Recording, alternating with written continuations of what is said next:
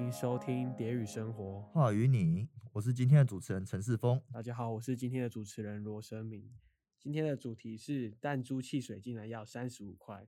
我们欢迎第十三组金猪仔，请你们简单的自我介绍一下，谢谢。大家好，我是第十三组金猪仔的组长。那今天代表组内来发言。那你要简单介绍一下你的主题吗？我们大概的主题是在介绍日治时期的两个比较幼年的小男孩的童真的友情，这两者中的冲突感，然后来做成一部小短片这样。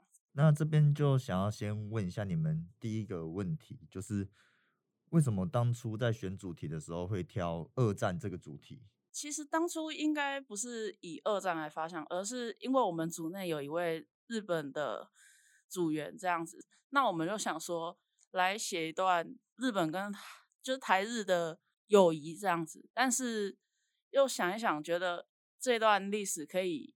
一起加入到我们的故事中，所以才以这个时代背景为发想。所以初期是因为最开始你们有日本来的同学，然后想要讲这个友谊，然后在找连接的时候，最后找到关于战争的议题吗？对对对。因为当初在看企划书的时候，会觉得很像在读历史课本。像我这种学电丑男，就是不太懂那些东西。有被科普到，因为你们企划书我们很认真的去读了一下，对，非常的详细，比其他组别来说详细缜密很多了。很像我现在在在看一个研究计划，就是真的蛮工整的，资料蛮完善的。那刚刚我讲到你们的组员有一个是日本人，那当初你们是什么契机下会组在一起？因为其实就是一开始由三位同学为一组，那他们本来就是三个不错的朋友，平常就会在一起行动这样子。那后来另外两位组员是比较后面加入的嘛。就觉得哎，他们的这个主题好像还不错，然后自己也蛮有兴趣的，所以最后才会变成我们五个人一组这样子。刚刚有看到他的组员在旁边公开示爱啊，组员同学旁边大比爱心，可以问一下这个爱心的为什么要这时候要比这个爱心？其实刚才说到了，他是我们一开始有三位组员是初始成员嘛，然后初始成员不包括组长。组长是后来加进来的，但是将来讲的都挺好的，所以我对他比了一个大爱心。哦，当初是哪三位先组在一起的？哦，分别是我，然后跟旁边的佑影，跟我们刚才讲到日本同学亚海。哦，对，然后想说我们要挑战一下三 D 动画。哦，对，是作死，作死自己。真的是有点想不开。哦，对，我们现在每天都待在实验室一到五。我礼拜要做作业，礼拜五不在，可是至少会有三天会从中午去到实验室，一直待到晚上十点。哇，对，就已经算一半住在实验室。哦，对对对，我们明明不是实验室的成员，就住在那边。别的老师走过来说：“啊，你们是走着坐在这边，已经坐在这边成为生命了吗？” 然后就走掉。我来探望一下我们。老师发现你们出现的频率比实验室的成员还要高。哎，对对对，你说，哎，你们不是动画实验室的？不是，我们不是，我们不是。那老师没有顺便把你们招募进去？看来目前应该是没有。没有挖角，真的有没有时间用了吧？很累，太累了。你们刚刚讲到你们是点做事啊，做三 D 动画，但是我看你们的计划书上面好像说是三 D 跟二 D 结合，好像又更麻烦了一点嘛。因为我们中间有一段是比较偏向想要以比较童趣卡通的方式来呈现，那我们那边是。虽然它是以三 D 的方式，就是建模，还是一样会建模，但是它的材质呢会比较偏向二 D 的纸板，所以我们觉得那个应该会比较偏向二 D，所以我们就写说以三 D 跟二 D 来呈现。所以是二 D 的比重会大于三 D 的。其实二 D 只是算中间的一个小过场，所以主要的占比还是在三 D 的部分。对，了解了解。算是在想要在三 D 的动画里面呈现某一小部分二 D 的材质。把它当做过场用，像是刚刚有看到卡通人物的那种角色设计。那接下来就想要问一下，你们的计划书，像刚刚我们有讲到，我们有看了很久。那当初你们花了多少的时间去整理、查询这些文献？计划书的部分，其实我们用时间还蛮长的，毕竟它是跟历史相关的东西。如果跟历史相关的话，一定会有人会觉得说。这个不是真的历史，或者是这个地方的历史有问题，所以我们在查询当下的那些跟历史相关的一些文件，因为它年代已经有一点了，所以要找其实还蛮难找的。那花的时间大概是一个半月到两个月左右，主要是在找当下的那些物件跟背景的部分。那你们去找这些资料的时候，都是去怎么搜查的啊、去图书馆吗？网络上，还是去有询问专家或老师之类的？其实都有诶、我们有在图书馆查的资料，也有在网络上查的。其实当初也有想过要不要找，就是可能有经历过日治时期的长辈这样子来访谈，但是后来放弃这个想法，因为当下经费也有点不足，然后嗯嗯嗯，怕长辈们年纪也比较大，然后如果没有专业人士的话，会比较危险一点这样子。嗯哼哼哼哼那你们组员上面就是因为有雅海是日本人来的同学嘛，那有没有什么他知道的历史是刚好你们不知道，在这个过程中就是刚好他有互补的作用存在吗？还是他对这个台湾的部分详细都知道内容的吗？还是你们要把他科普这样？因为我们主要的背景是在台湾，嗯，那所以可能就有一些东西比较会是我们要跟他说，对了，解了解。那当中有没有什么我们台湾人理解上有一些出入的？就是他们那边跟我们这边的说法不太一样的，你说文化冲突的部分吗？对啊，因为通常这种历史是不是多少会被修改一点点？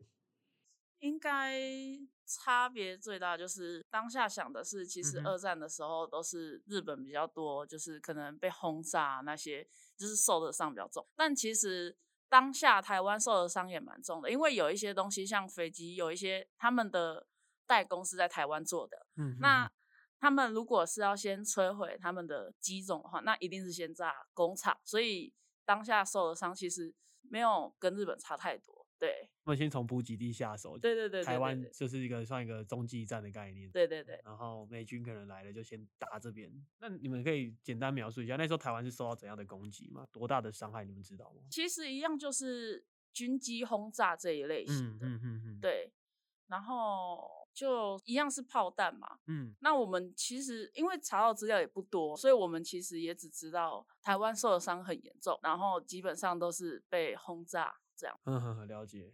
那这段轰炸的过程是不是就是跟你们的故事最后的部分也是相关连接？哎，对，我们最后面有一个场景是炸弹炸下来之后的场景。嗯哼哼哼，那我们就是想要体现出当初被轰炸的样子。了解了解。那这边稍微问一下，你们剧情里面有提到，算是贯穿整个故事的弹珠汽水还有弹珠台这一类东西，当初是怎么联想把它跟二战融合在一起的？其实我们一开始的发想是一个很单纯的弹珠游戏，就是小时候画一个圆，然后里面有弹珠互打的那一种游戏。那后来呢，是有查到弹珠汽水当初是由日本引进台湾，嗯，那我嗯们就想说，哎，这个元素可以加进去。那我们后来又觉得，如果只是这样子的话，那单纯的打弹珠好像又有点太无聊，那干脆就是再加入弹珠台这个元素。嗯哼哼哼，那后来就把弹珠台跟我们的故事剧情结合，所以才变成弹珠汽水以及弹珠台这两样比较富有童趣的东西为主线，这样。嗯哼哼，了解了解。我是觉得这个设定还蛮棒的，因为讲到弹珠汽水，其实就真的会想到童年。那二战时期算是很多现在老一辈的人的童年，我觉得这个是有关联的。嗯哼哼哼，我觉得比较特别的是，就是你们是不是有用那个弹珠台的弹珠来象征美军打过来台湾的那时候的炮弹？你们这个转化对不对？有我们以弹珠台来代表故事剧情有两部分，所以我们就把那两部分取名为“快乐弹珠台”跟“战争弹珠台你要不要简单介绍一下这两个的差别在哪边”。？那我们还是请观众到时候去现场看好了。没问题没问题。好，那这边都讲了，关于剧情有两位主角，没有错，一位日本人，一位台湾人。对，那可以简单介绍一下他们的故事吗？嗯，那我先讲一下日本的小男孩。那日本小男孩呢，他是因为跟随父亲的工作，呃，来到台湾。那其实当时日本人跟台湾人就是有一个阶级还蛮重的。对，那我们就是以一个小男孩当下来到台湾之后，有一些台湾的小朋友就是会怕他嘛，他就不敢靠近这样子。嗯哼哼，那所以台湾这个小男孩就是他比较像是一个孩子王这样子的角色，那他就是自己跑去找这个日本的小男孩，那他们产生友谊这样子。嗯嗯嗯，也有提到说那个日本小男孩的家庭管教比较严格。对，然后他的个性就也是因为家庭的关系，就会比较文静。嗯哼哼，那他跟台湾小孩相处不会被他的家人阻止之类的吗？我们一开始是有一个片段是被阻止，但是后来我们觉得这样子，不管是剧情还是时间，可能都有点难延续下去，啊所以我们就删掉了。可以简单描述他们做了哪些疯狂的事吗？我看到你们的剧本有提到，哦，有剧本组，你们有分工啦，请剧本组的出来。编剧啦，大编剧啊。那 好我大编剧在旁边呢。刚才讲到说他们两个之间发生的故事嘛，对对对主要就是调皮捣蛋啊，要把他嗯。们童真的那种年幼无知的感觉嗯。放到最大。对，所以就比如说他去小时候不是会很无知地去欺负狗吗？对可是比如说他没有做什么，但你就去欺负他，拿石头丢他。像我小时候也丢过狗，然后被罚站过，嗯所以我们就把这个元素加进去。所以其他的顽皮事件也是你们组内亲自的经历吗？哦，其他的顽皮事件嘛，哦，我们有点夸张化了，我们没有哦画到那么严重。然后比如说像那个时代下，这样日本就会有那种战争宣传的广告，或者说要崇拜他们的警察，那种警察大人那种角色，对对对，这就会有那种类似的画报，然后我们就把它画的比较严重，就是他去涂上那个警察的，帮他画胡子啊，或者画圈圈叉哦。叉。那那时候可能会被抓去打吧，对我在那时候被抓 去打，感觉皮的哦是类似像那种比较小小有趣，或是像很像在哆啦 A 梦的卡通上会通常看到然后，比如说邻居家柿子树结果了，嗯然后偷去摘啊，然后被打、被骂、被追，就是类似嗯一种这样的追逐过程。嗯哼哼，了解了解。他们这样的友谊就是互动的关系，维持多久啊？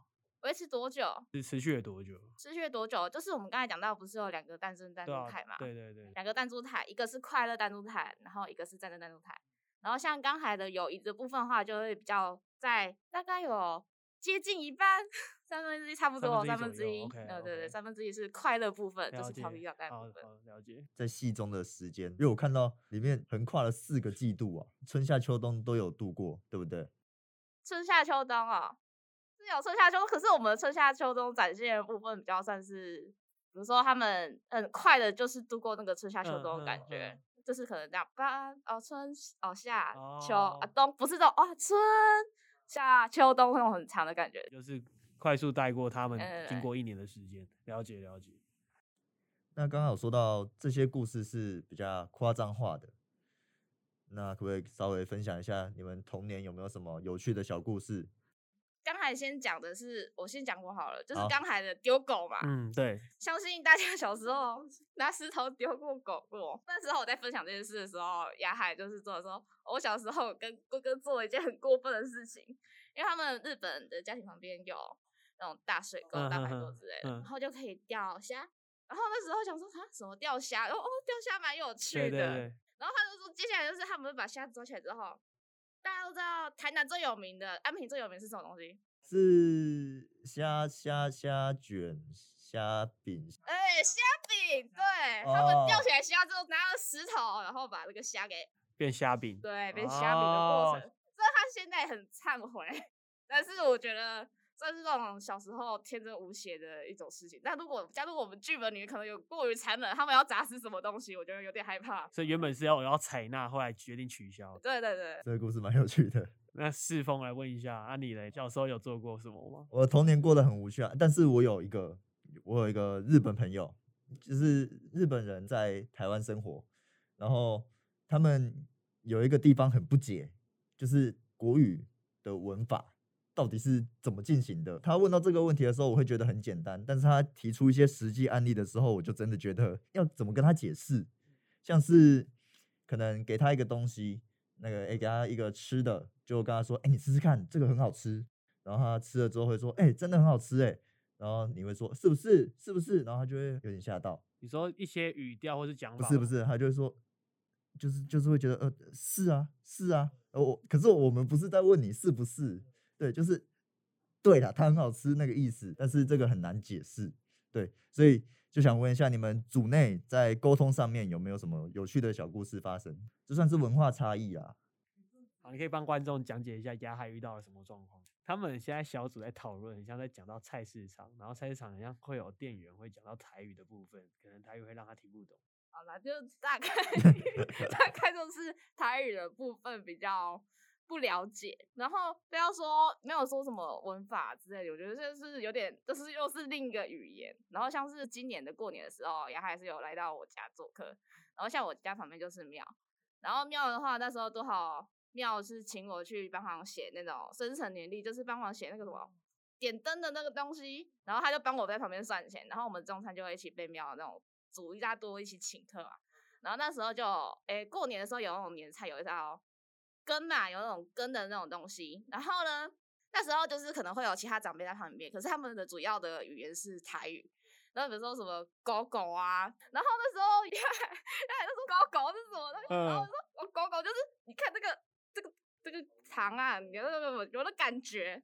然后那边，然后我知道就跟他讲说，啊，就狗狗的汤，然后他就知道说，哦，是根这样。我这样就知道了。啊，对对对，他已经了解到狗狗是什么了。哦，那很有慧根。辽海的台语应该会飞速成长。对 你刚说那些东西算你的日常嘛？你常常会去跟妙方啊？没有啊，我现在都在学校，在实验室要什么日常。所以你小时候是从庙旁边长大的？对对对，我们家多好旁边就是庙。那所以庙跟你们家关系感觉不错，你都要去帮忙这样吗？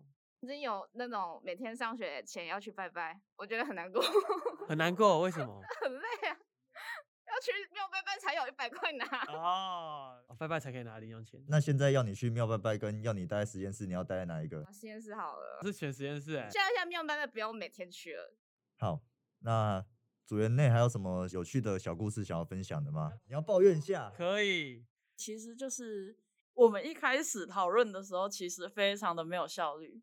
有一次最久是我们下午三点开始讨论，我们讨论到晚上十一点半，后半段时间其实完全没有人在发任何的言，也没有提出任何的东西，我们就是大家都挂在里面，然后也不知道 在干嘛。哦，你们是线上讨论？对对对，因为毕竟前一阵子就是疫情嘛，然后就比较不适合线下讨论，我们就会在线上约时间。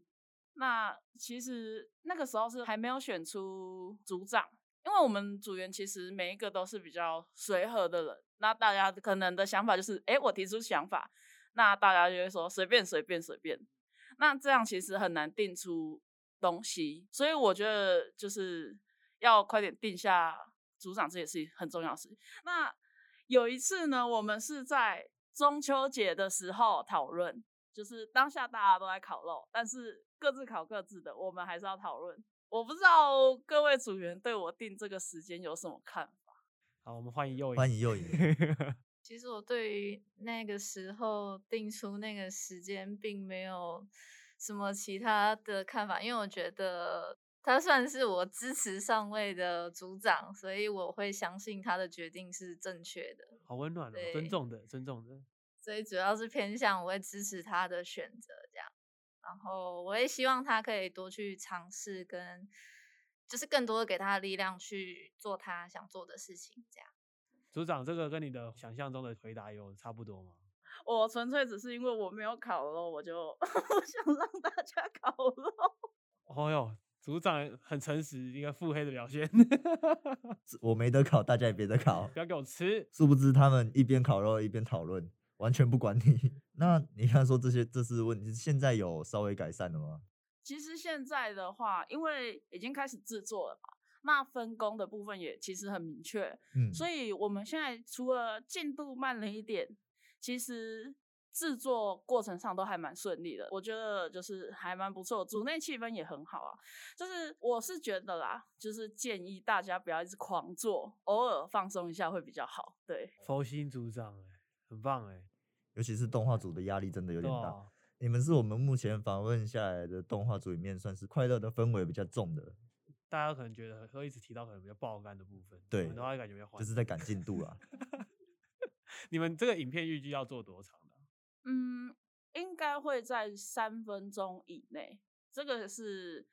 压缩了好几次得出来结论，不然我们本来的片长可能会有十分钟，十分钟，对，但是一定做不完，而且对，没有错，就剧情太冗长，干的部分会受不了。好，那刚刚有讲到交谈的事情，那接下来这个也是稍微有一点点相关。我们想要稍微聊一下你们的指导老师。你们指导老师是我们指导老师是子斌老师，他跟我们说他是今年是第一次带这种参加毕业制作的团体，哦，所以我们觉得他还蛮投入在这件事上，他很有热忱。像我们现在都在实验室嘛，那因为子斌老师他就是实验室的老师嘛，对，其实当下有什么问题都可以马上问他，那他也会很细心的帮我们解答。这样他有给过什么你们觉得很受用的建议吗？建议的部分，其实我们有蛮多剧情都是靠他的建议来下决定的，因为毕竟我们查资料也不一定说很齐全，那他的阅历一定比我们多，他会知道哪里适合，哪里不适合。那这个方面，我觉得还蛮谢谢老师的。这边我要我也要帮子斌老师讲话一下，因为我之前也有去实验室待一下下，因为他有给我一个案子做，嗯，然后子斌老师就是不管到底我会的东西是多还是少，他都很愿意手把手亲自教你或带你，甚至他有很多幽暗的影片可能会传过来给你看，然后私下你请教他的话，他也会马上帮你去网络上找出解答，就基本上你问什么问题，他当下都会马上帮你解决，所以我相信他们组员内的感觉应该是类似这样吧，是吗？嗯，差不多。然后我们想要特别讲一件事情，就是当初我们第一次公评结束之后啊，我们很急着要改我们的内容，因为当下还蛮多老师提出他们的疑问，觉得我们的剧情可能有一点太就是没有爆点，然后太平铺直述这样子。嗯哼哼，那我们就其实还蛮紧张的，我们就问子斌老师说：“哎、老师，你最快可以约的时间是什么时候？我们想要跟你讨论。”他马上把他的假日抽出来，他约礼拜六跟我们在他的工作室讨论。哇，然后这方面就真的还蛮感谢他的，对。贴心哎、欸，shout out to 颜子斌，太棒了，好老师，没想到这边会冒出一个暖心小故事，子斌老师真的是超级棒，他超好，你对他也是正评价。非常正评价。那所以你们觉得他算是第一次带专题组，但是他用心程度是不输其他老师的。哎，对我们是这么觉得。很棒，那节目差不多到尾声了，我们这边就做个结尾。那谢谢今天金猪仔来跟我们分享他们的专题。你们最后有没有呃想要宣传一下你们之后动画会上传到哪个平台，或者是有一些社群软体可以在经营的，可以跟大家透露一下？就是我们最后的那个影片成果会发嗯布在 YouTube，、然后我们自己要建立一个那个 IG 账号，IG 账号是 R A M U N E 一零八，对，那个我们都有在定期发布一些资讯跟贴文，然后就是会做记录这样，所以大家要去追踪哦。没问题，他们听到一定要去追踪。那你们知道后续会去报什么比赛或参加什么展吗？可以透露一下吗？就是我们以后呢会在新一代，嗯，然后青春、嗯棒式，嗯还有战国策这些，了解。然后未来还会再继续报名。OK，祝你们顺利，也祝你们毕业制作顺利完成。我们再次谢谢金猪仔，谢谢你们，谢谢。